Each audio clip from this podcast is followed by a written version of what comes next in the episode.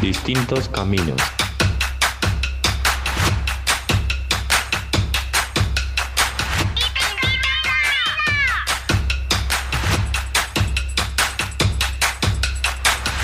Distintos caminos. Distintos caminos.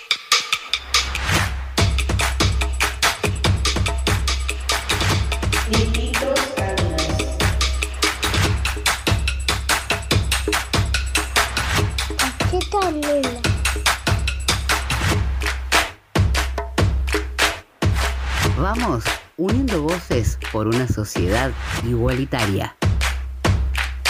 Distinto camino. Adelante. We were good, we were gold. Kind of dream that can't be sold. We were right till we weren't. Built a home and watched it burn.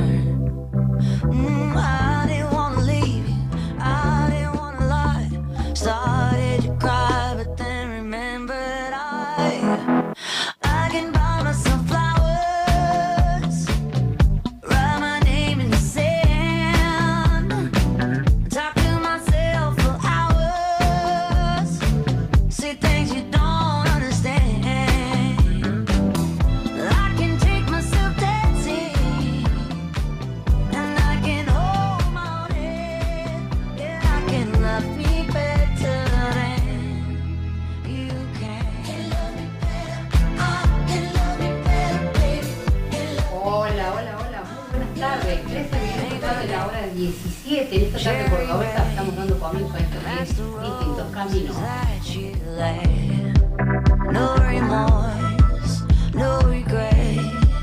I forgive every word you said. Ya finalizando, casi falta poquito para terminar. Octubre, ya se nos viene noviembre, diciembre, ya las fiestas nos están soplando la nuca más o menos, así que aquí, aquí estamos. Hoy el equipo semicompleto, no, no falta gente acá, pero bueno, somos lo que estamos y vamos a llevar adelante esta hora y media de programación aquí en Radio Heterogénea, en el Centro Cultural España Córdoba, ubicado en la calle Entre Ríos 40, entre Buenos Aires e Independencia. La saludo, bienvenida señorita Celeste Granizo. No, granizo, es la- a la hora del pronóstico del tiempo. Bueno, ahora es, es como que me decís vos cielo nublado. No, cielo Eh, nublado, cielo color de cielo, como me dice Pablo. Tiene Tengo muchos apodos, la verdad. eh, y bueno, importante. todo, todo referido al clima, como que se nota que me llamo Celeste y doy el clima, ¿viste? Muy, muy acorde, muy acorde. muy todo acorde. va uniéndose. Todo va con todo. ¿Cómo va? Bienvenida. Bien, bien, bien, bien. Días un poco intensos, bien, la verdad que bien. Acá estamos. Y veo que esta época del año se pone un poco intensa. Y fue fin de año, se viene fin Ya de se año. viene todo. En un abrir y cerrar de ojos ya falta poco. ya, eh, o sea, ya están poniendo todo para Navidad. Vos vas a cualquier lugar, ya tienen los arbolitos, como, uh, bueno. Eh, señor, Pará ¿qué un pasa? poco. Y hoy estamos a 24, así que Ya estamos acá. en un mes, en, en un mes, dos meses, dos No meses. sé, yo tengo la sensación de que el año este 2023 se pasó, pero está pasando, o sea, ya no queda nada. Pero bueno. A mí se me hizo lento. No, no, a mí como que Pero no. bueno. Eh, Se me pasó muy rápido y después de la mitad del año como más rápido todavía. Pero bueno, Claro. socialmente estamos viviendo unos climas muy atípicos, cuestiones de política, la gente con un humor social raro. Pero Mm. bueno, nosotros veremos a traer otra cosa totalmente diferente y es que le vamos a poner voz a la discapacidad, porque eso es lo que hacemos aquí en distintos caminos. Lo vamos a saludar a Pablo Ticera que está en control puesto el aire con toda la música. Bienvenido, Pablito. Hoy le damos voz a Pablito, ¿eh? Hola chicas, ¿cómo Ah. están? Ah, Ah, esa voz. pará. La voz de futuro locutor. La voz de futuro locutor. de Locutor futuro nacional. todos. No, mira vos, che, nos quieren desarrollar el piso. anda. Bueno, ¿Y vos? en fin, eh, hay que darle paso a, la- a la juventud. Así se dice. Mi nombre es Mariela Sosa y vamos a hacer tu compañía, como te lo dije, en esta hora y media de programación. Tenemos mucha cosa, mucha información. Hoy tenemos el espacio de derecho con Gabriela Troyano. Tenemos invitados en el piso. Viene la gente de Fundación Familia Sea de Córdoba, así que si quieres saber quiénes son, obviamente que ya son conocidos aquí en nuestra ciudad.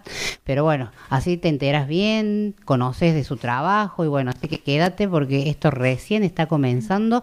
Así que le vamos a dar paso a Pablo con la música. Así organizamos ya el pronóstico del tiempo, efemérides y todo lo demás, así como te tenemos acostumbrado a vos en esta tarde.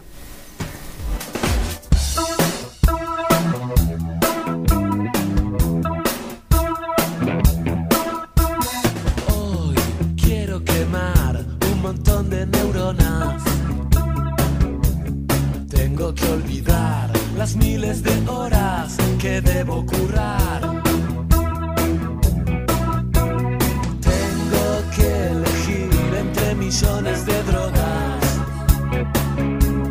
Debo decidir si quiero una sola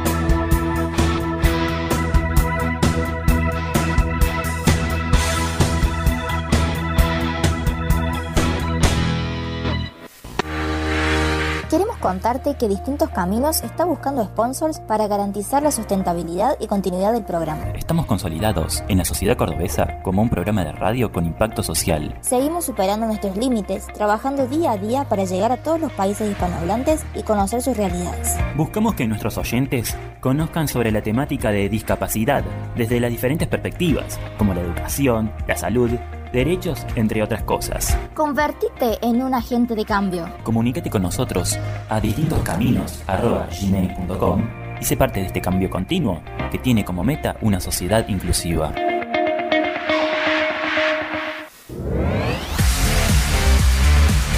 Nos buscas, nos encontrarás. En Instagram estamos como arroba distinto C.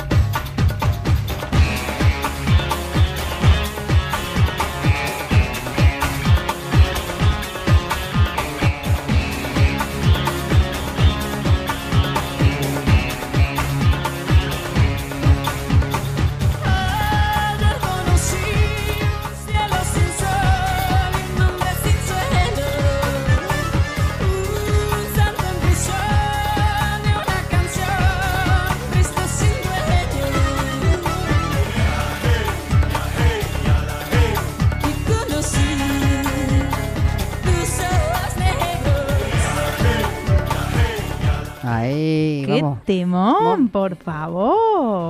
Pero estamos moviendo las caderas acá. Acá con la, con la, Sha- con la señora Shakira, Sí. la reina. Ay, qué divina mujer. Ah, ah, esa es otra que cuando venga acá a Córdoba lo voy ¡Qué a ver. mujer! De una, así.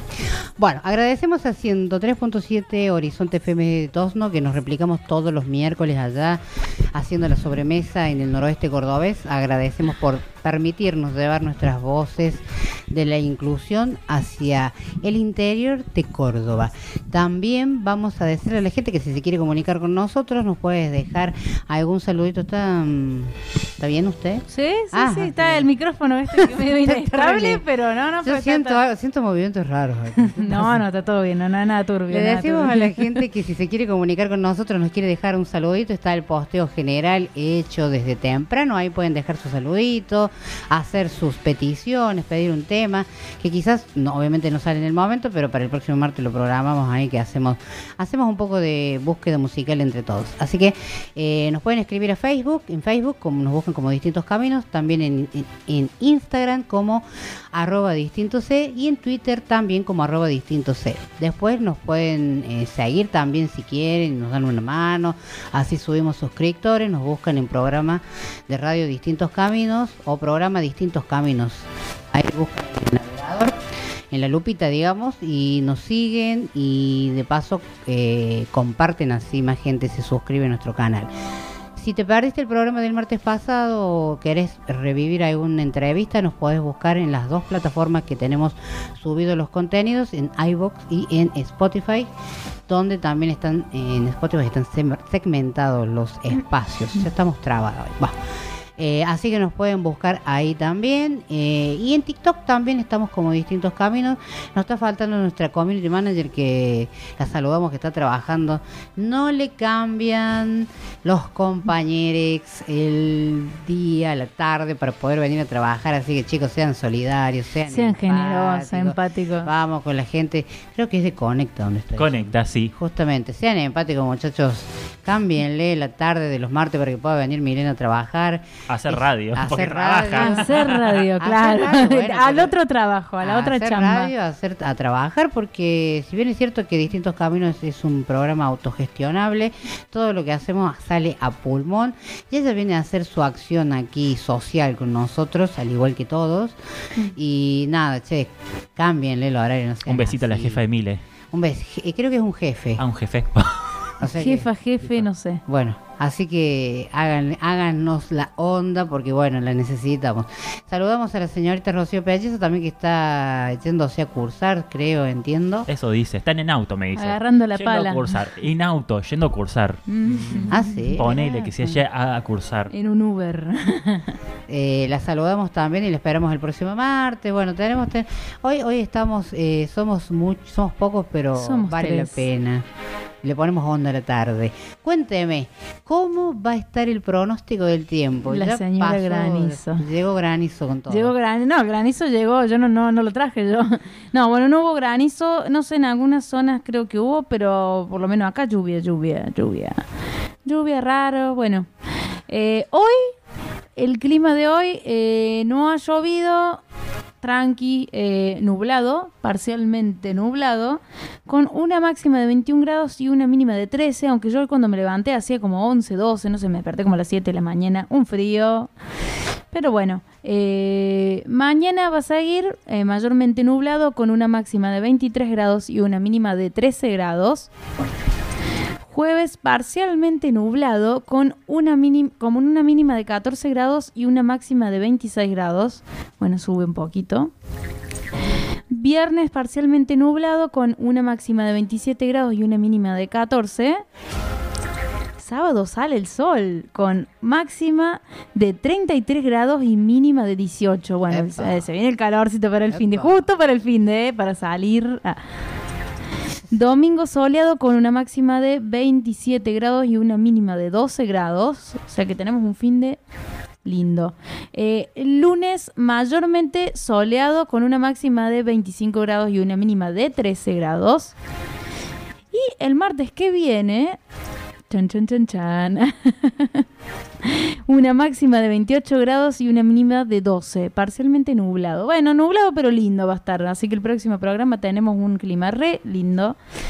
Eh, bueno, eso sería todo por hoy. Yo me despido. No, no, mentira, no me despido. ¿A dónde quiere ir? Claro, bueno, vamos a quedar dos en el, van a quedar dos en el programa. No, no, no se puede. ¿A dónde no se quiere puede. ir? No, ¿Dónde, no, no. dónde? Va, va a dejar y va a dar paso porque hoy, a falta de las chicas, bueno, está Pablo. Pobre ¿Por qué se Pablo. me ríen? Pobre No, no, no, Pablo. porque Se hay me ríen. No hay efemérides. Ay, se ofendió. No, se ofendió para, para que se nos Che, va. qué eh. susceptibilidades que hay en este país. Estamos muy susceptibles. No, la gente para. está tremenda. No, Pablo no tiene por qué ser la excepción. No, Pablito, lo que pasa es que hay un dicho que dice a falta de... ¿Cómo era el dicho? No, no, qué sé yo. Olvidé. No invente. Tratando, de, tratando de recordar un No dicho malesal. La verdad que no me acuerdo. de- ese Y tema. bueno. Bueno, como dijimos, viene efemérides. ¿Qué tenemos eh, en, en nuestro calendario para estos días, Pablito? Para estos días tenemos tres efemérides. Uno que ya pasó, que es el 22 de octubre, que se celebra el Día Internacional del Síndrome de Phelan-McDermid, para sensibilizar y concientizar a la población acerca de la detección precoz de esta patología genética poco frecuente que afecta el desarrollo cognitivo y psicomotor y la capacidad de hablar. Eh, se pretende promover la importancia de la investigación de esta enfermedad debido a la dificultad de su diagnóstico y la poca disponibilidad del test de laboratorio. El síndrome de Phelan-McDermid es una, es una enfermedad rara generada por la pérdida espontánea de material eh, genético del extremo terminal del cromosoma 22q13, eh, generando la mutación del gen SHANK3 que afecta el desarrollo cognitivo y psicomotor. Eh, se estima que el 80% de los casos se genera por un trastorno del espectro autista y algunos de los síntomas y características físicas de la cual varía en cada paciente son eh, retraso o ausencia de lenguaje, bajo tono muscular, dificultades para la psicomotricidad fina y gruesa, movimientos buscales eh, frecuentes, eh, uñas de los pies displásicas, crecimiento normal o acelerado, poca percepción del dolor, manos grandes y carnosas y convulsiones. En la actualidad no se determinó un tratamiento para las personas que, afectadas por este síndrome. Eh, se aplican terapias para paliar los síntomas. Y para conectar esta, para conmemorar esta efemérides se lleva a cabo eventos y se los recuerda con el color verde en edificios públicos.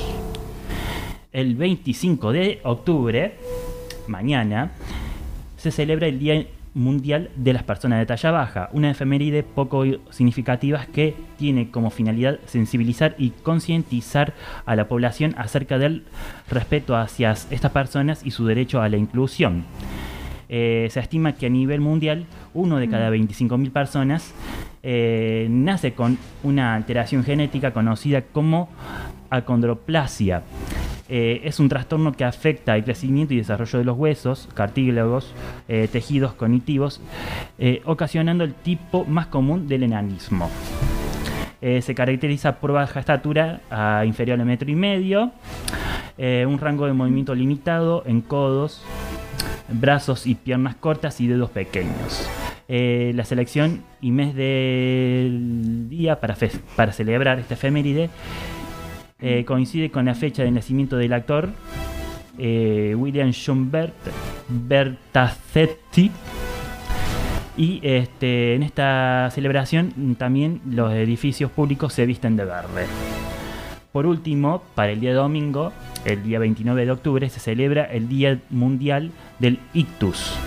Este es un trastorno brusco en la circulación sanguínea del cerebro que puede ser producido por obstrucción o hemorragia.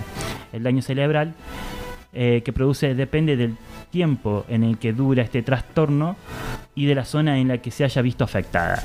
Eh, los principales síntomas del ictus son alteraciones bruscas en el lenguaje con dificultades para hablar o entender, pérdida brusca de fuerza o sensibilidad en una parte del cuerpo, generalmente afecta a una mitad del cuerpo y se manifiesta sobre todo en la cara y en las extremidades. Alteración brusca en la visión como pérdida de visión por un ojo, visión doble o incapacidad para apreciar objetos en algunos lados de nuestro campo visual. Eh, otros eh, son la eh, dolor de cabeza muy intensos y dificultades de otros dolores de cabeza. Eso sería todo por ahora.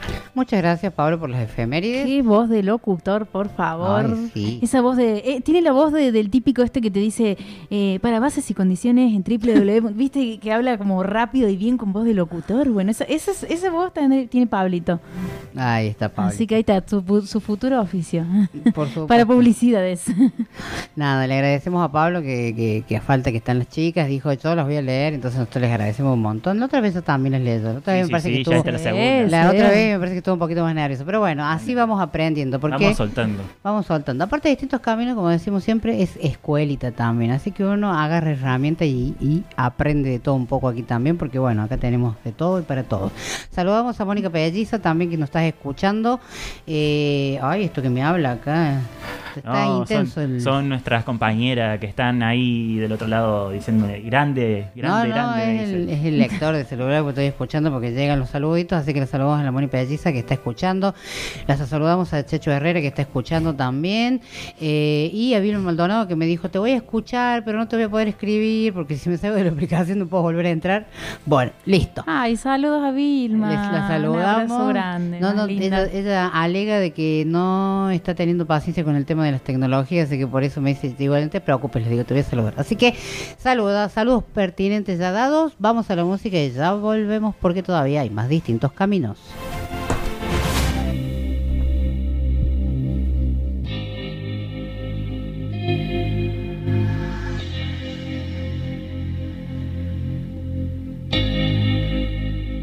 De chamaquito primero fui pandillero, luego rapero, después vino el dinero y para ser sincero vengo de ceros, nací en el guero, nada espero, pero esta vida me encanta. De chamaquito hoy vive de lo que canta, andando en la calle la guerra no le espanta, bajas y altas, tengo lo que quiero y lucho por lo que me falta. Esta vida me encanta, me gusta, la gente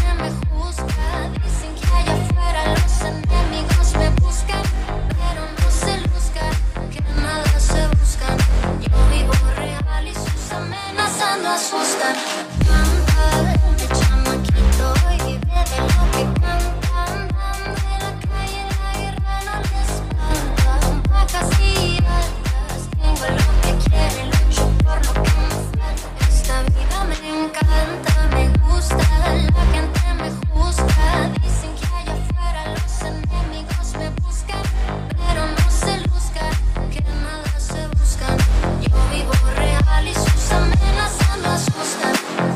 de la yesca, el tequila, la fiesta.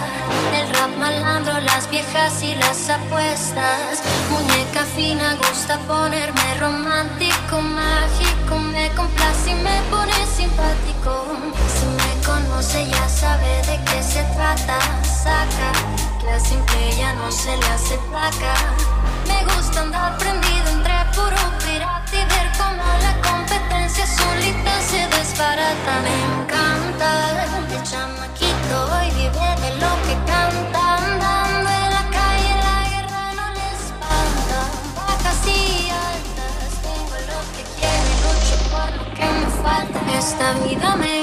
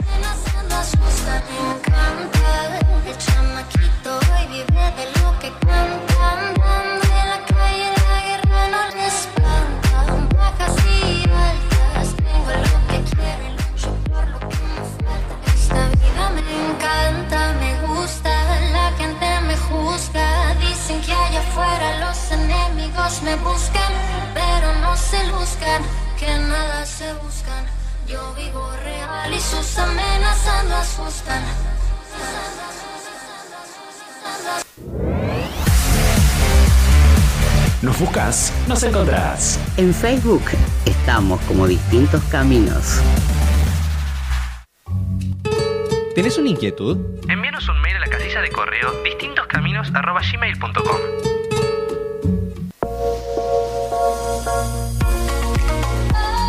En distintos caminos te presentamos el espacio de derecho y discapacidad de la mano de Gabriela Troyano, activista por los derechos de las personas con discapacidad.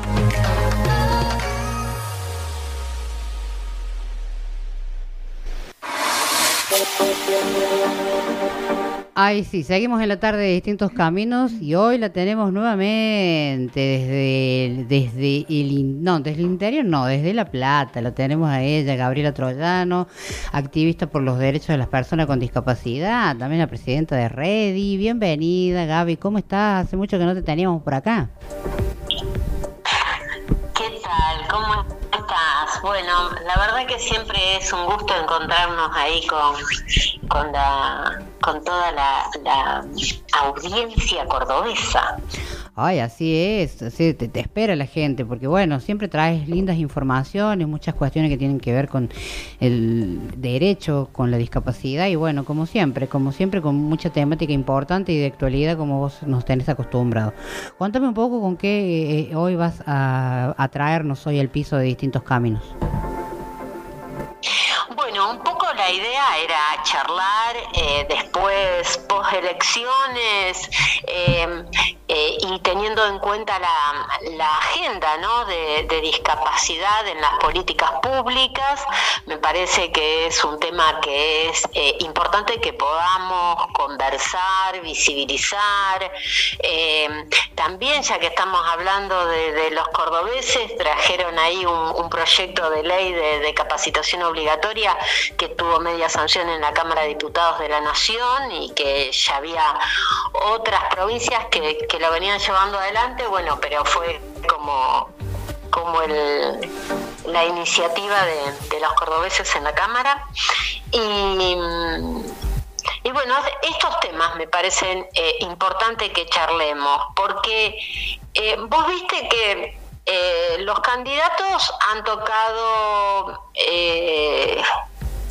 el tema de discapacidad, muy pocos, pero con la grata sorpresa de que quien sacó los votos mayoritarios planteó el tema de discapacidad antes de, mm, de las elecciones y después cuando terminan las, la- el resultado electoral se da y da unas palabras, eh, me refiero a Massa, eh, también vuelve a mencionar el tema de tener en la agenda pública la política de discapacidad.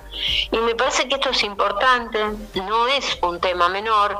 Nosotros siempre mm, hemos eh, estado debatiendo en esta columna junto con vos y con los distintos distintas eh, personas que fueron pasando en las columnas acerca del modelo social de la discapacidad.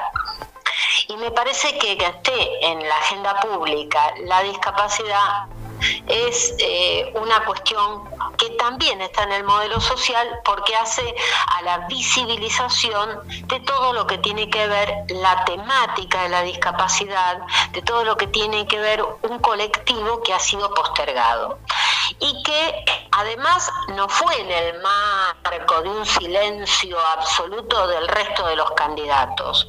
Hubo otras candidatas como Berman que también nos mencionó, pero eh, también tuvimos de, de- de la parte neoliberal una expresión acerca de la discapacidad que nos vamos, creo que antes del modelo médico, ¿no? Creo que casi un proyecto eugenésico del parte de, de- del neoliberalismo y, y me parece que, que es algo que, que no podemos permitir, ¿no? El tema de los derechos, si hay algo que nuestra constitución establece, es eh, la igualdad de oportunidades, la defensa de los derechos y que no se puede eh, retrotraer, no podemos ir para atrás, ¿no? Totalmente. Que, Totalmente, Gaby, adhiero con vos a esto y, y más allá de que siempre decimos que nuestro trabajo es como que no, no, no hacemos bandería política, pero sí es importante eh, decir que hay gente que está teniendo en cuenta el tema de la discapacidad, no importa qué partido político sea, porque sea el, gobierno que esté de turno, eh, tenemos siguiendo las mismas dificultades, las mismas falencias y entonces cuando por fin estamos en la agenda y lo tenemos que destacar, no importa de dónde venga y quién sea, ¿no? Claro, no fue tampoco casualidad. No, eh, obviamente. Mari, po- porque em, eh, desde diferentes organizaciones de derechos humanos eh, eh, tratamos desde Red y desde también la Mesa de Córdoba, em, se ha- y, y dis- distintas organizaciones como APDH, FAICA, organizaciones de, de personas con discapacidad que han participado eh, así activamente en incorporar a la agenda preguntas sobre discapacidad. Se empezó con el tema del debate, eh, del debate presidencial intentando meter el tema donde estuvo justamente uno de los temas que intentaron por todos lados eh, dejar de lado fue el tema de derechos humanos y bueno se logró que eh, llegar y que algunos lo tomen. Otros lo tomaron para el otro lado, digo yo, como ya lo vivimos, porque no es algo que no hayamos vivido en nuestro país, porque recordá que en el 2016 dejaron de lado eh, 170 mil pensiones para personas con discapacidad sin siquiera eh, revisar o, observar si estaban correctamente o no dadas. Sacaron el derecho y al día de hoy, eh, si bien eh, Redi interpuso una demanda que tiene dos fallos favorables en primera y segunda instancia, al día de hoy todavía no han sido, y que no apeló el Estado, al día de hoy no han sido devueltas eh, a, las personas con discapacidad, ¿no? Hicieron una serie de manejos en donde cambiaron como cuatro o cinco veces el organismo que otorgaba las pensiones, eh, de hecho cerró uno de los organismos que eran de, de pensiones, cerró, eh, después la pasaron a la ANSES, a Desarrollo Social, de Desarrollo Social a la ANDIS, bueno, fueron dando varias vueltas que los expedientes terminaron todos desperdigados. Y bueno, eh, este criterio ¿no? de, de pensar de que tiene para que existan personas con discapacidad tiene que haber una guerra es un desconocimiento absoluto de quienes eh, mencionan estas cosas, ¿no? Es algo que, que creo que en el comunicado de Reddy está muy Sí, sí, sí, claramente sí. expresado, Justamente te iba... donde es, Justamente te iba a preguntar de eso porque no no no no podían quedarse todas las organizaciones calladas ante, ante dicho tan absurdo.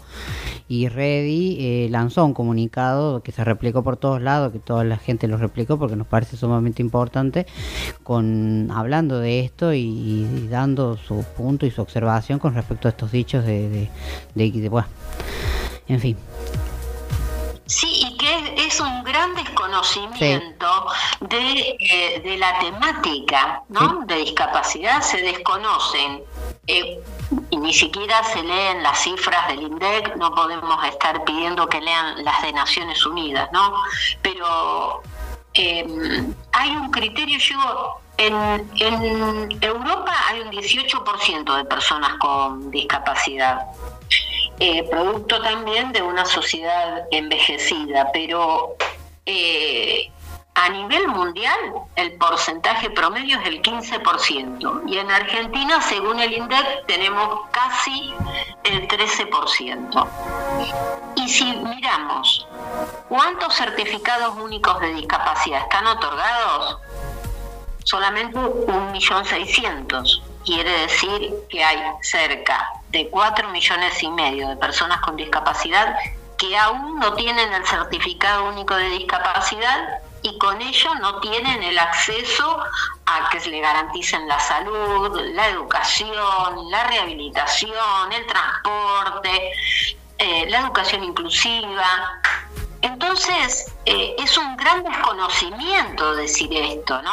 Es desconocer también el rol que juegan los agrotóxicos en, eh, en la ciudadanía, fundamentalmente en las mujeres, y, cómo también se transmiten eh, eh, al- a la personita por nacer y que nace con discapacidad. Entonces, eh, las secuelas del COVID, por ejemplo, para decir algo tangible y cercano, ¿no? los accidentes de tránsito, eh, más allá de aquellas personas que ya nacen con alguna discapacidad, hay causas también eh, ambientales eh, de responsabilidad política pública que producen eh, un gran número de personas con discapacidad y vemos que es como que se oculta, como que no se quiere ver. Y es una de las principales eh, minorías, ¿no? Y, tratar de postergar en, en los mensajes a las minorías creo que es una clara eh, discriminación y una clara desprecio hacia, hacia las personas, ¿no? Es eh, lo más eh, antihumanitario que uno puede ver, ¿no? Vos ves que hay, que yo, médicos sin fronteras que viajan para colaborar y vos fíjate que políticos que tienen que defender, representar al país y defenderlo, eh, no cuidan a, a su ciudadanía. Es eh, realmente eso me, me pareció muy muy preocupante y muy valioso el, el comunicado, porque justamente pone a la vista estas situaciones. Totalmente, Gaby. La verdad que fue muy acertado, obviamente. Y, se- y como siempre decimos, mientras sigamos trabajando todos juntos, mientras sigamos poniendo voz a la discapacidad, siempre vamos a, de alguna manera, visibilizar y no quedarnos callados, porque de eso se trata, de, de poder eh, salir y decir lo que realmente nos está pasando para que no quede en la nada misma. No sé si ya estamos en, más o menos en tiempo. Menos 10, 5 minutos. eh, seis, Ah, estamos bien. Estamos ahí como para ir cerrando, Gaby. Como siempre te decimos... Eh, me parece que otro aspecto muy importante, Mari, Sí. es la aprobación, esta ley eh, que se aprobó en diputados, falta que se apruebe en senadores, que tiene que ver con la capacitación obligatoria de los funcionarios. La capacitación obligatoria en lo que nosotros hacemos desde este programa. Eh, capacitar a las personas en el modelo social de la discapacidad, no solamente en el lenguaje que transforma, sino en la mirada, en eliminar las barreras actitudinales, que para eliminar esas barreras actitudinales hace falta transformar la cultura, la concepción y creo que este esta, esta ley puede facilitar esta situación. Por supuesto que es un desafío del movimiento de personas con discapacidad eh, que se nos escuche, que seamos en cierta forma eh, controladores de, de esta, de esta ley, que podamos eh, dar nuestra opinión, no cualquier persona con discapacidad o cualquier organización de personas con discapacidad, sino las organizaciones que mantienen y defienden el modelo social.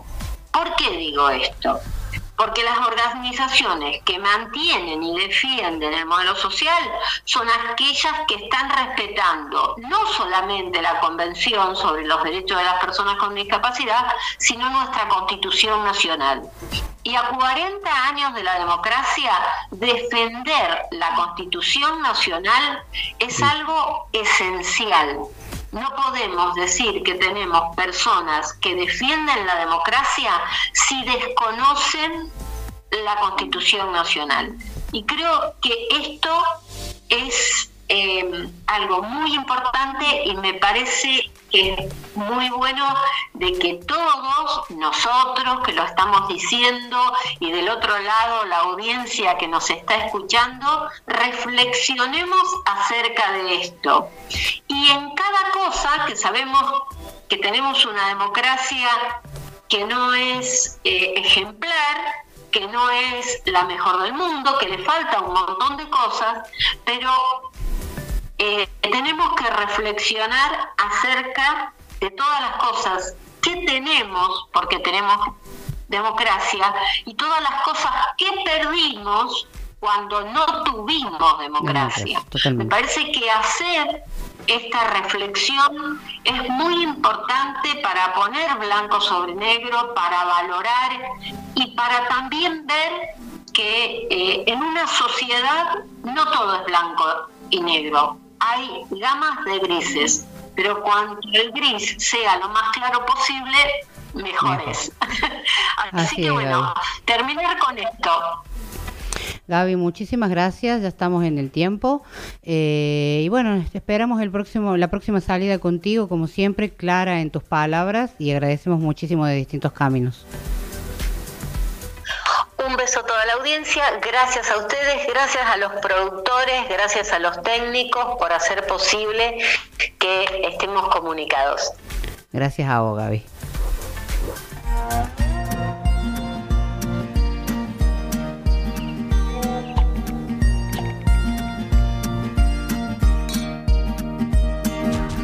Yo nunca, nunca he sido la que da el primer paso, y mucho menos la que invita los primeros tragos. Nunca, nunca ha habido nunca, te he estoqueado en las redes sociales. No me fijo en las mujeres con las que tú sales. Yo no soy tan insegura, tengo prioridades. ¿Qué te hace pensar que sería capaz de escribirte una canción entera? No eres tan especial, ni mi tipo ideal, ni en el estadio la última chela. Yo nunca llamo 20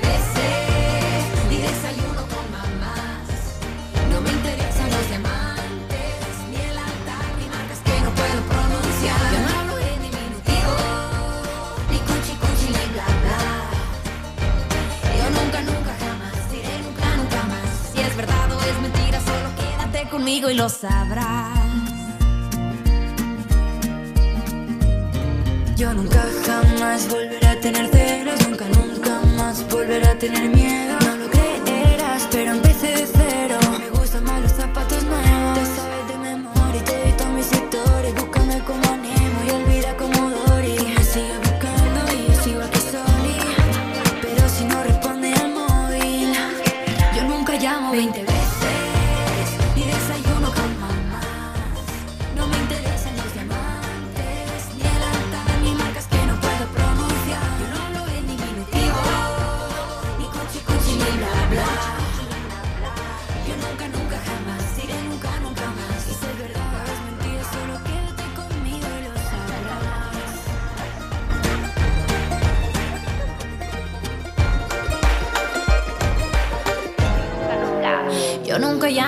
Llamo 20 veces, ni desayuno con mamás.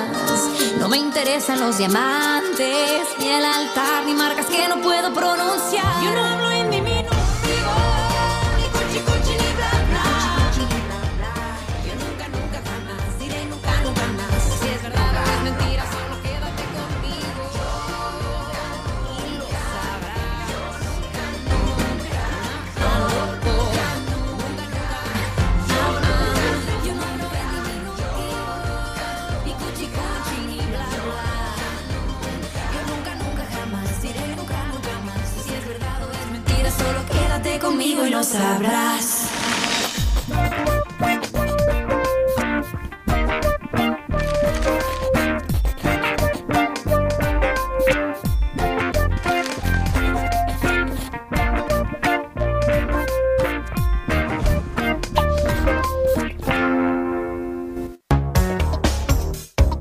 ¿Conoces de qué hablas cuando te referís a personas con discapacidad visual?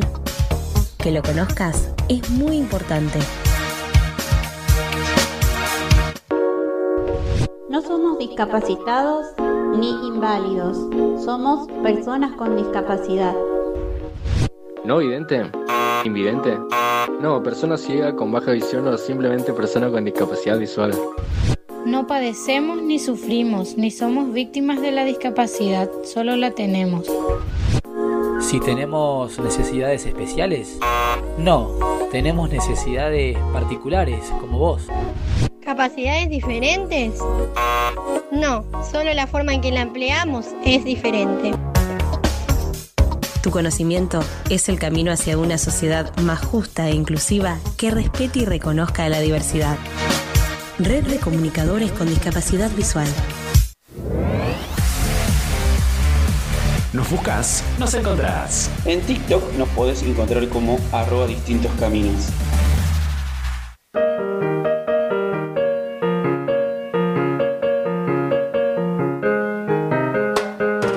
Te presentamos a quienes desde su lugar van uniendo voluntades para construir una sociedad más igualitaria e inclusiva. Protagonistas. Protagonistas.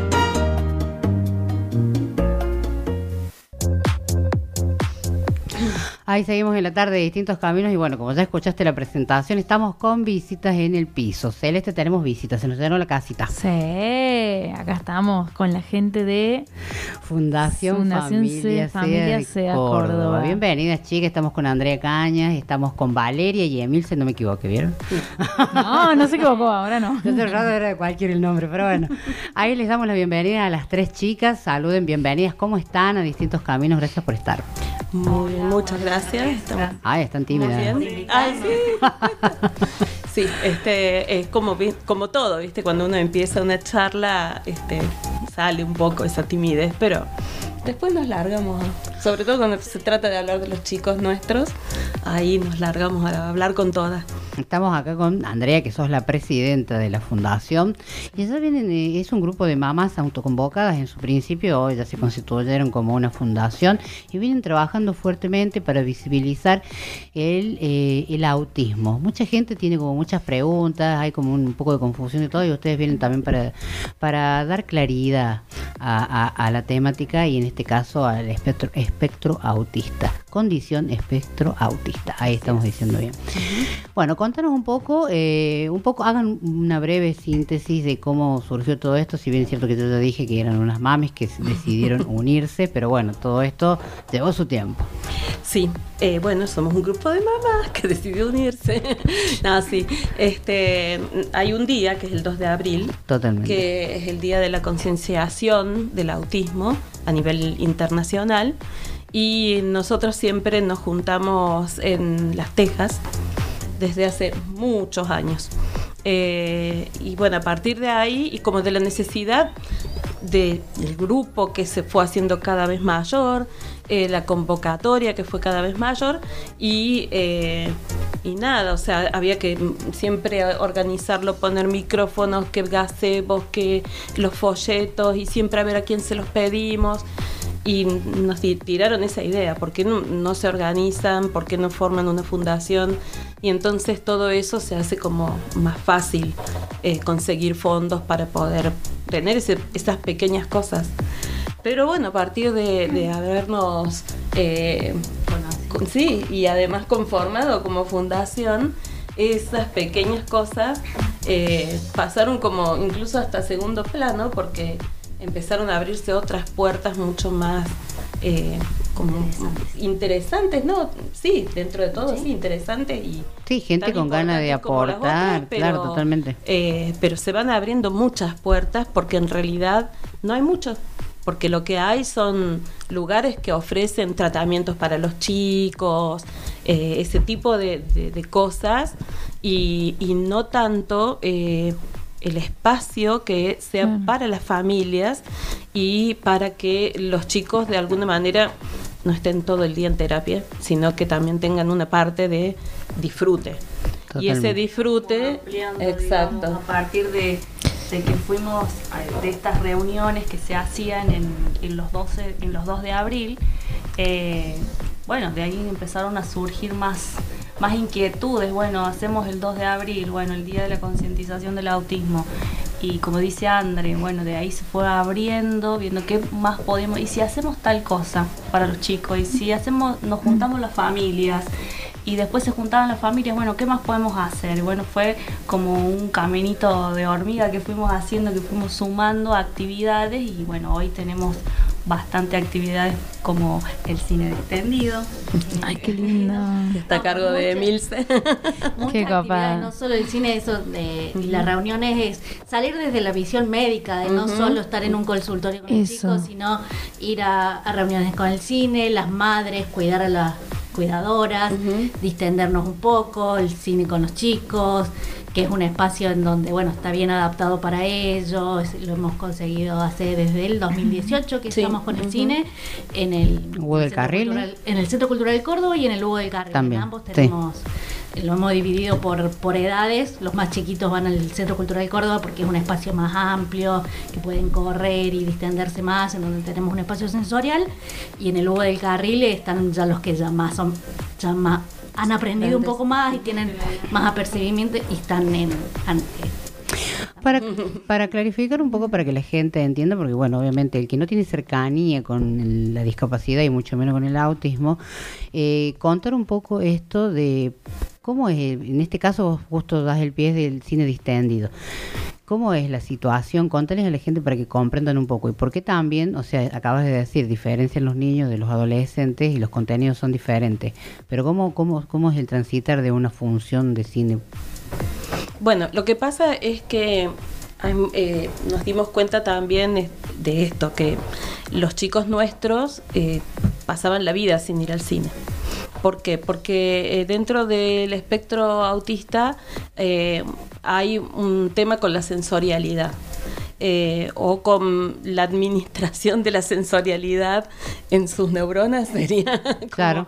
el tema de sí de cómo se regula el tema sensorial entonces pasa que muchos tienen no- digo muchos no todos eh, hipersensibilidad en los oídos o por ejemplo les molestan las luces intermitentes o por ejemplo no quieren estar en la oscuridad o necesitan deambular en la sala para poder organizarse en ese espacio porque necesitan recibir la información del espacio. Y mm, entonces, eh, claro, tienen otras necesidades que no son como, entre comillas, aptas para una, una función de cine convencional. Convenciones, claro. Eh, entonces, llevó también a la accesibilidad cognitiva. A Eh, cierto, claro. más sobre la accesibilidad cognitiva, crear espacios amigables, le llamamos con el autismo.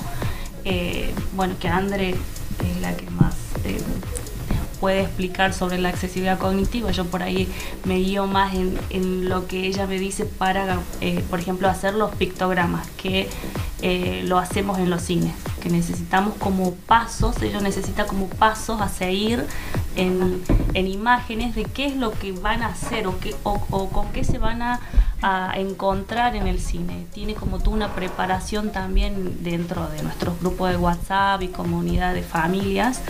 Eh, tiene como también una preparación de eso. Preparamos los pictogramas, las señaléticas de cómo va a ser el cine, quién, eh, por dónde entran, por dónde salen, qué películas van a ver, eh, la- si tienen que esperar, las escaleras, todas esas reglas que nosotras, nosotros los tenemos como incorporado, que nos damos cuenta, bueno, tengo que esperar, eh, tengo que hacer una Claro. fila. nosotros lo tenemos súper naturalizado. Claro, claro. Y entonces por ahí también eh, cuesta eh, que el resto de las personas comprenda esa situación. Claro. Y, y bueno, y los chicos, por supuesto, mucho más. Y pensemos, como todo niño, en julio se aburre y queremos llevarlos a una función de cine que está atiborrado de gente. Bueno, Claro, no. No eh, se- no, no se no puede. se puede. Entonces, bueno, estos Sí, sí. espacios sirven. No, Espacios no, no es amigables, algo sí. tampoco, no fue ni un invento nuestro, no fue algo, o sea, eh, esto es una idea que nosotras eh, trajimos de ver lo que se puso en Europa, por ejemplo, y, y la empezaron también a hacer otras provincias acá en la Argentina. Y, y bueno, y, Pero las primeras, eh, en realidad los primeros que este proyecto eh, surge también de una mamá eh, que bueno, ya no está en la fundación, pero nosotros lo seguimos como llevando a cabo. Eh, Familia SEA fue el, el- fue el primer cine eh, distendido, se hizo acá en Córdoba. Después eh, siguió, siguieron las chicas de salidas inclusivas en Buenos, Buenos Aires, Aires sí. y bueno, por suerte ya este creo que varias provincias también están con, el con, con el- se sumó también la parte privada de los cines que no, no, no nos había pasado como nunca.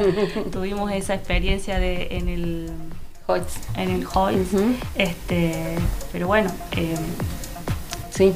Y, de- y después este eh, es como pensar en un espacio escuela. Nosotros para, para poder diseñarlo al espacio eh, consultamos a una terapeuta ocupacional que hace integración sensorial y ella nos dio una serie de pautas que debíamos tener en cuenta que las tenemos así guardaditas como en nuestro manualcito Claro, y siempre, totalmente. y siempre la estamos consultando una y otra vez. Ahora cuando hicimos el, el taller de pictogramas en el Cabildo, también ella vino a dar una charla eh, porque eh, es necesario hacer entender no solamente a las personas que tienen a un familiar dentro de la condición del espectro autista, sino también al resto de la sociedad. ¿Cómo viene a inser- a insertarse y por qué el uso de los pictogramas? Totalmente. Para la gente que no conoce lo que es el pictograma, es, un- es un sistema de comunicación alternativo como tantos otros que hay, y donde eh, la comunicación es a través de un dibujo. Y bueno, justamente traes a colación que estu- estuvieron dando ustedes unos talleres en, en lo que es el Cabildo de Córdoba, que lo tuvieron que ampliar también en los días, donde estaba abierto a todo público y a profesionales, a público en general, a gente interesada, a, fami- a familias obviamente, para conocer de la temática, porque es otra forma de comunicarse. Eh, siempre eh, acá Cele, vos que siempre eh, traes el tema de las comunicaciones Sí, sí, de y siempre habla de, de- los sistemas de comunicativos. y- comunicación eh, aumentativos o alternativos hay un montón porque también está la, la comunicación aumentativa Eh, y aprovechando que tengo el micrófono sí justamente porque Eh, ya sí te pues recién recién le hice una le, le toqué el brazo a Mari porque bueno acá entre personas con discapacidad visual bueno tenemos este código Está muy bien. Eh, entonces. Claro, bueno. Entonces, eh, más que pregunta, me, me- se me viene a la mente una reflexión que siempre se me viene cuando hay acá en el piso o cuando escuchamos a fundaciones de padres de, de niños con discapacidad, que está en realidad es una iniciativa que está hermosa. A mí lo que me pasa es que, me doy cuenta, eh, porque yo lo viví siendo niña también, eh, cómo, cómo lamentablemente en los medios y la gente que no tiene cercanía con la discapacidad naturaliza mucho esto de la lucha de los padres, eh, de- de- del padre luchador, pero muy poco se pone en el lugar de la propia persona con discapacidad. Ustedes mismas decían recién de mm, cómo, cómo cuesta por ahí que, que salgan, lo- no me acuerdo si era Valeria o Emi, que decían cómo cuesta que salgamos de ese modelo médico del nene todo el día en el consultorio. Y cómo también cuesta eh, que yo siempre, hasta hace un tiempo, siempre que escuchaba hablar de autismo, era los nenes con autismo. y los nenes crecen.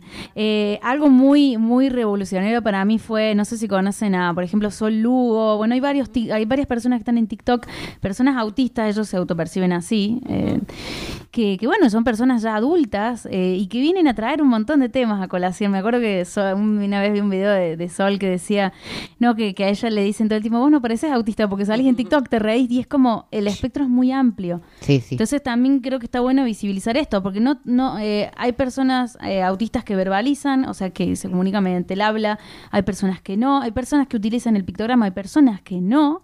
Yo tengo conocidas que, que, que no utilizan el pictograma, que se comunican conmigo. Lo único que, bueno, tienen, digamos, sus, eh, sus diferencias como, como todas las personas y como yo que tengo discapacidad visual necesito ciertas cuestiones de accesibilidad, ellos necesitan otras.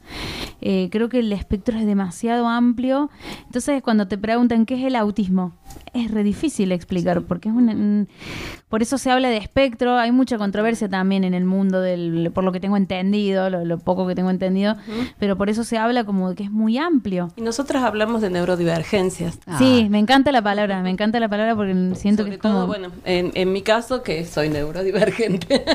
Claro, ¿ves? Entonces, este, ahí, eh, qué sé yo, no, a, a mí, eh, yo tengo déficit de atención, entonces no- Claro. no, no voy a hablar del autismo en primera persona porque no, no me corresponde. No, pero claro, no, pero hablas de tu Sí experiencia hay- también. Pero sí tenemos muchas cosas en común.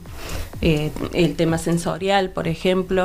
Eh, no sé, el agobiarme en lugares con mucha gente. el cansancio que Eh. sufro después de estar con muchas personas Sí. o haciendo, digamos, algo social. También se habla hoy de las personas paz, que son las personas hipersensibles, que tiene mucho que ver con el autismo, pero es como que hay personas que dicen, ah, es un término nuevo que, que están usando para evitar hablar de discapacidad porque es un tabú, y hay gente que dice, está bueno, porque es un término que es como un punto medio, es como mucha controversia también. Eh, pero qué, qué lindo que traigas esto a colación porque se me, me- se me vino a la mente Más Lozano, la periodista, no sé si lo ubican, que ella contó, tiene 51 años creo, si no mal no recuerdo, y contó que bueno, que de grande ahora recibió el, el diagnóstico. Hay un montón de personas autistas que reciben el diagnóstico ahora de grandes. Porque claro, un tema del que hace 20, 30 años no se hablaba, entonces No. era como... Y entiendo eso, que es eso. Pasa que por ahí Eh. mm, quizás hay un montón de gente que transita la condición de autismo y no sabe.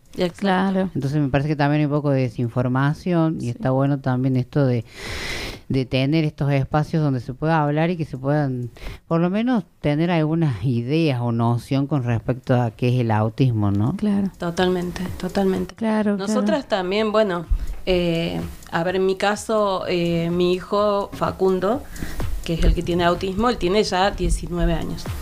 Eh, entonces yo ya estoy a las puertas de un adulto en casa que tiene autismo. Y eh, entonces las cosas empiezan a, cambiar, digamos, como la perspectiva eh, mía respecto también a la discapacidad, respecto a su discapacidad. Eh, hubo un momento como muy importante para nosotros en, en casa. Eh, Facundo es mínimo hablante y, y bueno, un día que no estuvo, un par de días que no estuvo como muy bien y yo no sabía tampoco muy bien por dónde pasaba su incomodidad y se fue al baño y se miró al espejo. Yo no estaba presente porque fue al baño, no me metí con él en el baño. Y, eh, pero él entornó la puerta, no la cerró. Y se miró y dijo autismo. Y, y salió del baño. Y yo, para mí fue como un antes y un después. Claro, como Esa autopercepción. como ese que- Reconocerse. Claro, como hacer... eh, Pasa que también, por eso el término discapacitado tiene mucha controversia, que a mí personalmente no me gusta, porque es como que antepones la discapacidad a la persona. Pero qué importante que es cuando uno acepta y reconoce su discapacidad, porque es como que lo aceptas como parte de tu identidad, como es parte de mí.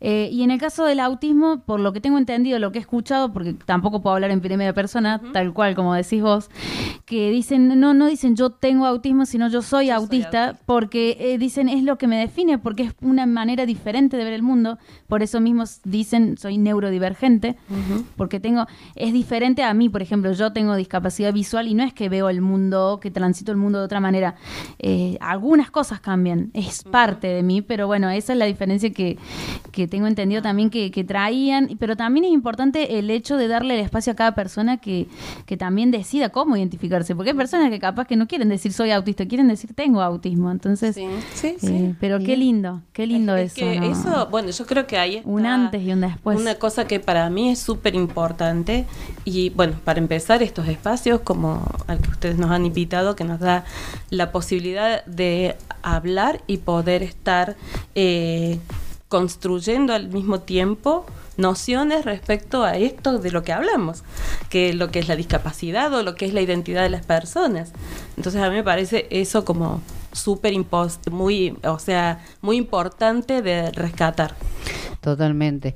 Eh, podremos estar hablando un montón porque hay mucho para hablar. Me gustaría saber en qué están trabajando en estos momentos. Sé que hay algunas movidas importantes porque también están buscando que la gente sea solidaria, que aporte, que ayude a la fundación, porque bueno, esto se sostiene con el trabajo de, de ustedes y, eh, y las donaciones y la ayuda. Bueno, que cuenten un poco en qué están trabajando ahora también.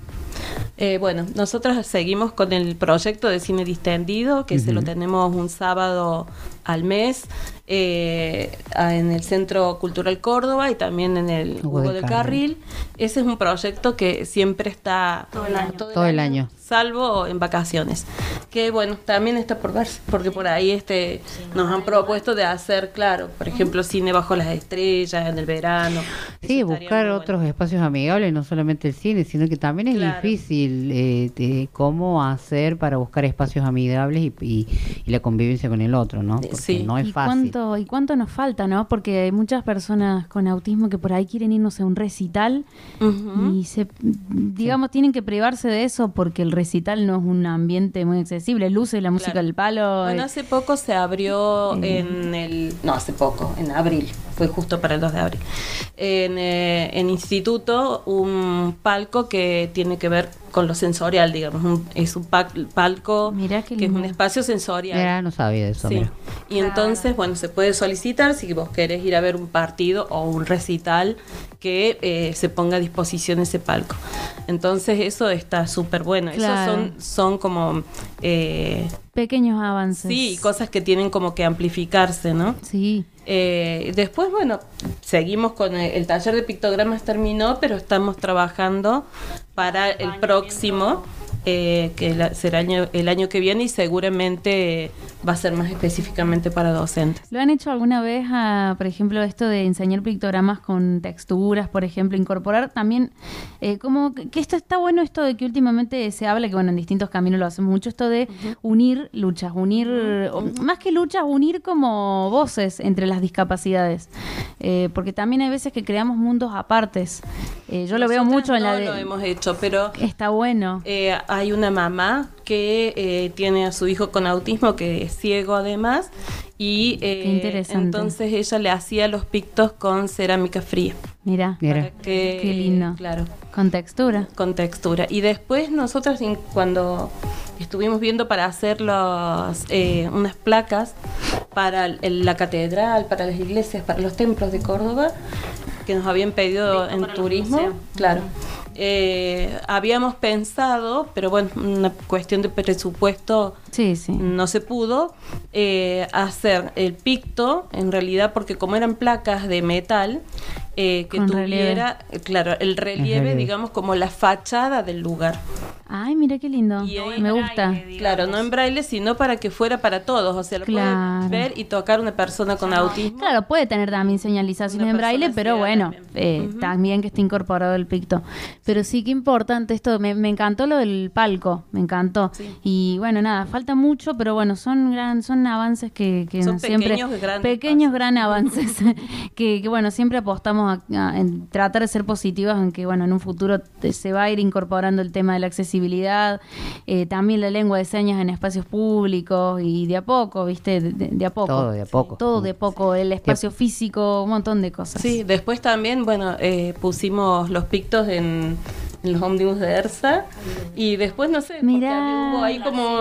Claro, eso no sabía. Me acuerdo de eso, Van sí. a ir a las plazas también. Sí, surgen de sí. un calecitero, eh, Sí, sí me acuerdo. de una familia, de, de- creo que es tercera generación, Sí. Martín, de caleciteros, que nos contactan eh, porque tenían esta inquietud de ellos en Villa Allende que los chicos les encantan, las- los chicos nuestros les encantan las calecitas, porque de girar. De girar. De girar, de girar. Entonces me- nos contacta Martín y para ver cómo podíamos nosotras darle una mano a él para que primero que a los papás no se le vaya el sueldo en, la, En en lo- claro. en lo- en las vueltas de las calecitas. y Imagínate, que- si suben después no los podés bajar más. Claro, claro. Como la edición a los videojuegos, ¿viste? Vos decís, te No sé, Claro. hace, esto fue hace como dos años atrás, más o menos, trajimos la, la, la nota esta y la entrevista de Sí. esto del, del caleciter. Así que hace bastante que Sí, sí, bueno, de ahí empezamos a, a ver esto de los espacios amigables y a introducir un poco más la accesibilidad cognitiva, ah, que tiene que ver, en realidad, eh, un poco, el- entran ahí los pictogramas, la señalización de... eh, En realidad son facilitadores de la comunicación. Sí, sí, sí. Entonces, eh, vos contabas que eh, por ahí hay personas con autismo que son adultas que hablan y que no necesitan de los pictos. Probablemente cuando fueron chicos, ese apoyo visual eh, les facilitó muchas cosas. O no lo tuvieron porque no se usaban tanto. Y claro, eso, sí. Entonces, bueno, por eso nosotros ahora insistimos tanto en que se incorpore en todos lados. Nosotros pictografiamos todos. Tenemos un pictofan también. Sí, contame de... A ver, Pa- Pablo, ¿estamos en tiempo todavía? A ver. Son las 18 y 21. Ay, bueno, cuánto- jugados. como para ir, saludamos a la gente de Instagram que todavía está conectada, ya está conectada, ahí está escuchando atentamente seguramente si hay algo. Muy interesante. Entrevista. Personas viéndonos. Bien, gracias a todos los que nos están viendo.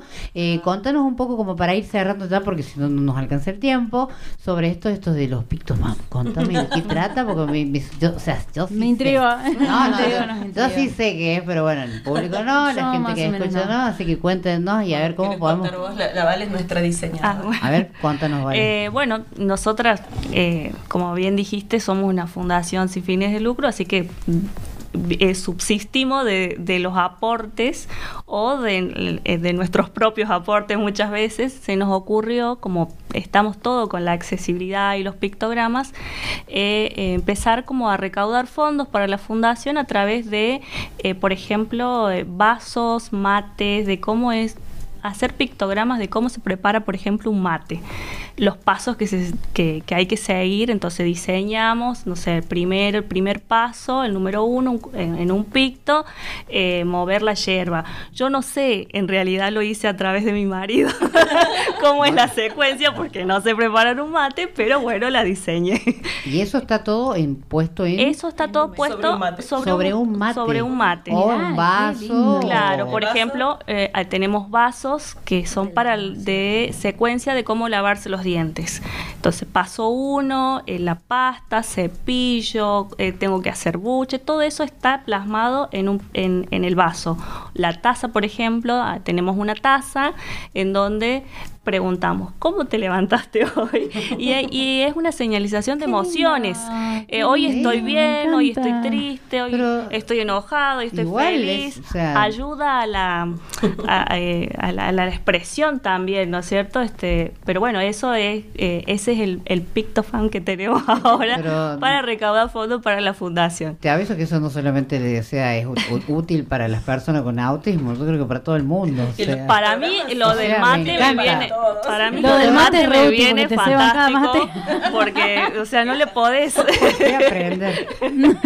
no le podés errar a través del- de, la señalización de cómo incorporar el mate. No, pero esa idea a El mí, chica, Estaría re bueno para los, ¿viste? Para los tragos, tipo los cócteles. Ah, también. ¿Por qué no? ¿Por qué no? ¿Por qué ¿Y no? ¿Por qué no? Pero ¿por qué no las personas autistas crecen? Deben querer tener ganas de salir de joda. ¿Cómo, tomar, cómo ¿por qué no? preparar un fernet? Claro, como Pepín Cordobés. fantástico. Y, que, y que- y que el diseño del vaso sea tipo, ¿viste, ¿viste esos vasos que vienen la, la botella cortada, pero Claro. de vidrio? Eso está muy bueno. ¿eh? Está muy bueno. ya sa- ya sabés dónde tenés idea, vale. Acá, tenés, acá nos gusta la joda, así que acá tenés idea. Y bueno, ahí, ahí, sacamos un mito de las Fantástico. personas con discapacidad no se divierten. Mira, ahí tenés. Tenemos, Claro, derribando mitos. tenemos para todas las edades, en Tenemos realidad. para todas las edades. Pero está muy bueno, chicas. La gente que esté interesada, porque seguramente ya todo el mundo está pensando, yo quiero, yo quiero, ¿cómo tiene que hacer para conectarse, para llegar a... Me encantó, que, yo- que yo quiero, ya quiero también, todo. Sí. Todos queremos, me encanta. Bueno, a través de nosotros tenemos una cuenta de Instagram, eh, van a encontrar un link en la bio eh, con un número de WhatsApp donde pueden este, solicitar, si quieren, eh, los interesados en hacer pedido de mates y ahí les vamos a pasar toda la info. Eh, y bueno, por cualquier consulta eh, están a disposición las redes, tanto Facebook como Instagram. Justamente. Familia SEA, de. Fundación Familia SEA, Córdoba. Bien, ahí los pueden ubicar a todos así para consultas y también, ¿por qué no? Para preguntar, porque habrá muchas familias que tienen desconocimiento, porque esto es- nos pasó a todos. Cuando nos encontramos con esta realidad, con lo que nos toca, a veces sentimos que estamos solos. Y no, hay gente que acompaña, por eso surge también Fundación Sea Córdoba, porque también son unas madres que acompañan también, y no solamente en todo lo que es eh, poder dar herramientas a, a los padres que inician este camino también, sino que bueno, también esta manera de generar espacios amigables, como usted dice, seguramente tienen un montón de cosas y proyectos vigentes, porque ya se termina el año, pero después hay que seguir. Sí. Eh, agradecemos muchísimo el tiempo que han, han, han venido hasta acá, así que para nosotros es un gusto, para todo el equipo equipo de distintos caminos, que está parte del equipo. Y quedamos con esta invitación abierta para que puedan venir en otro momento eh, y podamos también visibilizar y bueno, eh, difundir también, que de eso se trata esta red que tejemos entre todos para poder, bueno, seguir trabajando por la discapacidad, ¿no? Bueno, las agradecidas somos nosotras. Muchísimas gracias, chicas. Gracias a ustedes, hasta luego. No te vayas, quédate, que ya volvemos con más distintos caminos.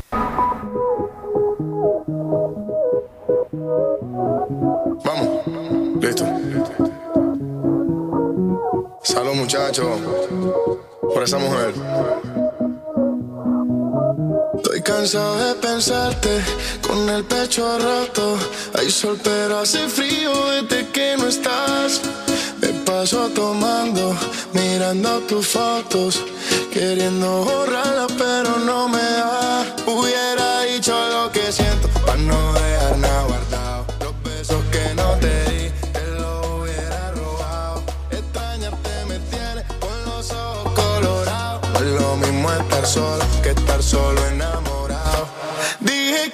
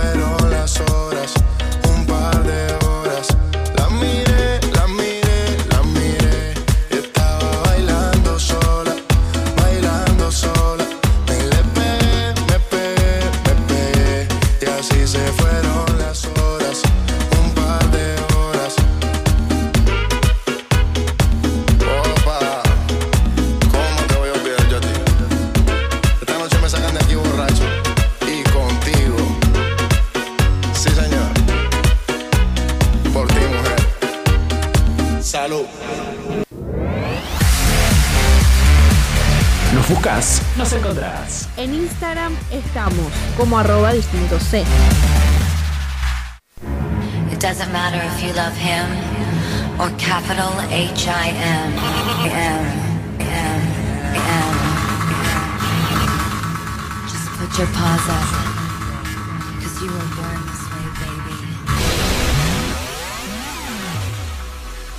Ahí estamos, ya, ya nos estamos yendo, ya eh, Manu debe estar con la llave ya en la puerta, nos va a dejar acá adentro. Así que nada, antes de irnos tenemos un temita ahí como para cerrar, hay una información súper Sí, importante. así súper rapidito, pero no, Sí, no menos importante. No menos importante lo suyo, ¿eh? ¿qué le pasa? Eh, tema que seguramente si están en el ámbito de la, de la discapacidad ya lo ha ido circulando, pero nunca está mal traerlo, el público se renueva, como dijo Mirta. siempre hay gente que Eh, siempre hay gente que no, sí, que puede ser que no lo Que no sepa. lo sepa, entonces nosotros El traemos. tema de eh, la extensión de los peajes eh, para personas con discapacidad quiere decir eh, estar eh, exento de, de, bueno de pagar, De el, pagar peaje, el de pegar de, de pegar uy qué le pasa señora de pagar el peaje Eh, bueno esta medida se está aplicando por ejemplo en lo que es Rosario de Santa Fe Buenos Aires las sierras de Córdoba y de a poco se van sumando provincias bueno, la idea, claro, invitar la idea es que, que sea a nivel nacional. Teóricamente es a nivel nacional, pero bueno, faltan provincias. De todos modos, quiero aclarar que vos en cualquier provincia donde no tengas este trámite todavía hecho, que ahí les cuento cómo se hace, eh, en mi experiencia mostrando el CUD, el certificado de discapacidad, el chiquito, el versión Pocket, eh, te, digamos, te, te toman el, el peaje, o sea, te, te lo toman, te registran y no, no, no, no pagas. pagas. No, no. Eh, incluso antes de que saliera esta medida, a mí me funcionó. Así que bueno. Pero bueno, esta medida. Para realizar el trámite lo que tienen que hacer es entrar a la aplicación de Mi Argentina, van a la parte de eh, mis trámites y ahí está el tema de solicitar el símbolo de libre acceso, bueno, hay, va- hay varios trámites ahí en torno a lo que es la discapacidad. Y sale, eh, sale este trámite, eh, sale como extensión pago peaje, sale todo abreviado. Eh, depende también del celular, a mí me sale así. Lo que tienen que hacer es entrar, eh, bueno, eh, hay un formulario en el que tienen que registrar el número de su CUD, o sea, de su certificado único de discapacidad. Tienen que asociarlo, que ahí les da la opción también, a una patente de algún vehículo a su nombre o algún vehículo familiar o, bueno, el vehículo el que quieran, digamos, registrar. Tiene que ser un vehículo. Eh, entonces, eh, bueno, lo registran, eh, tienen que llenar, bueno, un par de datos, nombre, bueno, generalmente de todos modos la aplicación, si ustedes ya están registrados en mi Argentina, le- le- les va completando el formulario. Eh, si no, bueno, es una aplicación gratuita que la descargan tanto desde Play Store como desde App Store. Y es Eh, accesible. Y es accesible la interfaz, ahí tienen lo que es el documento digital, incluso cuando te tienen que te tenés que sacar la foto para validar la identidad, tiene guía de voz, yo, bueno, eso lo Sí, hice sí, hace varios años, está bueno. Sí. Pero bueno, en fin, eh, para hacer este trámite, bueno, una vez que te dan, que te aprueban la solicitud, te llega un mail eh, donde, bueno, te aclara que tenés 90 días para ir a hacer como validar, como confirmar el y que te den el, El el, trámite. el- el pase, digamos, Claro. eh, para que después cuando vos pases con el vehículo les aparezca en el sistema. Eh, yo ya lo hice el trámite, todavía no fui a la oficina de peaje. Eh, así que nada, no, no les puedo bien como, como confirmar cómo, cómo es el trámite en el momento, pero por lo que tengo entendido es un trámite bastante rápido. Vos vas, mostrás eh, la data que te llegó, eh, incluso con el número de tu CUDA acceden con el- al sistema y ya les aparece para validártelo. Así que, bueno, eso sería, básicamente. Bueno, ahí está todo, ahí está, ya, ya tocaron el timbre, ya nos tenemos que ir. Si nos tenemos que ir, lárguense, lárguense. Pero bueno, cualquier cosa eh, ya lo pueden consultar en redes sociales. Vamos a estar publicando la info. La- acá la señorita va a estar haciendo su publicación de eso, así la gente, si no pueden preguntar ahí, nos escriben por privado, no, no- Sí, no- sí. ningún problema en contestarle, porque esta información es sumamente válida para las personas que tienen el auto familiar y bueno, y trasladan personas con discapacidad, familia, bueno, en fin. Eh, nos estamos yendo. Sí, Eh, esto ha sido todo. Agradecemos a 103.7 FM de Tosno que nos replicamos mañana. Damos, llevamos nuestras voces por la inclusión. Bueno, llevamos nuestras voces al interior de Córdoba. eh, toda la temática de discapacidad. Agradecemos a Radio Heterogénea, como siempre, que nos permite estar en esta grilla de programación.